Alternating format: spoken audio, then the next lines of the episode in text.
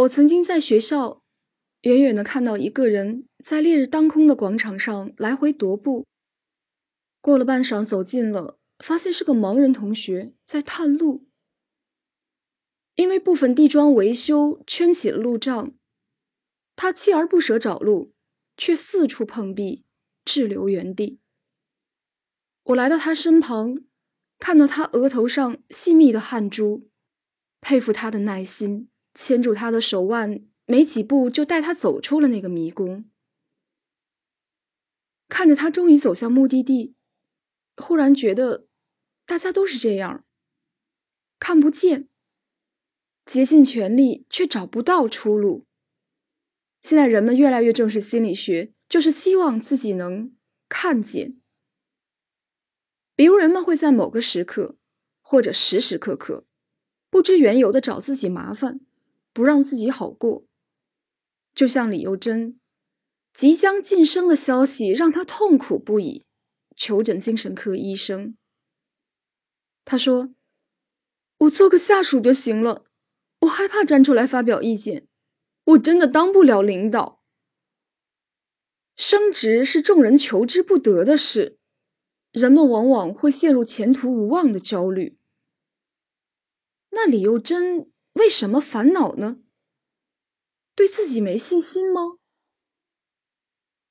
经过几次谈话，医生发现幼珍真正的顾虑，不是无法胜任新职位，而是担心被关注、被赞赏。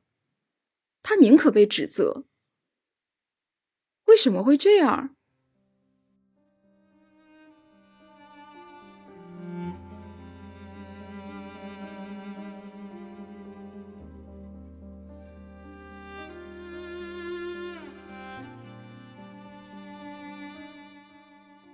医生了解到，幼珍很小就没有妈妈了，父亲早出晚归工作养家，是奶奶把她带大的。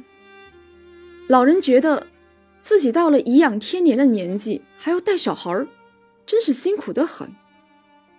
这个可怜的孩子没有因为幼年丧母得到奶奶加倍疼爱，反而常常被他打骂，所以幼珍从小就认为自己是奶奶和父亲的负担。甚至把母亲早逝也当作是自己的错。他上小学时曾捡到过大量现金，并交给了警察。后来在众人瞩目之下，他接受了校长颁发的奖状。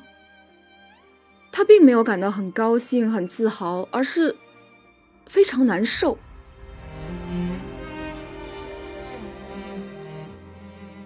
每个人都渴望被欣赏。其实幼珍也不例外，但她在深深的自卑和罪恶感中长大，这种情绪就像老朋友一样，一直陪伴着她。她不习惯被赞扬，不习惯喜悦和满足感。回家后，奶奶因为她拾金不昧训斥了她，她反而觉得安心了。哎呀，果然自己又做错了，好像是回到了熟悉的地方。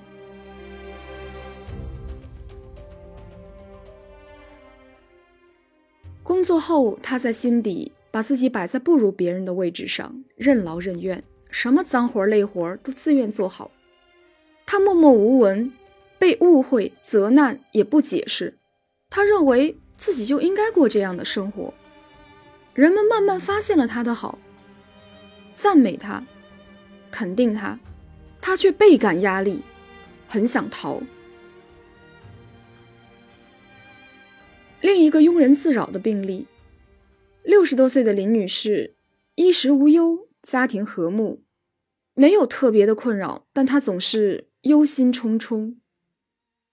比如，她怕子女出门会被车撞，一听到车祸新闻就惊恐万状。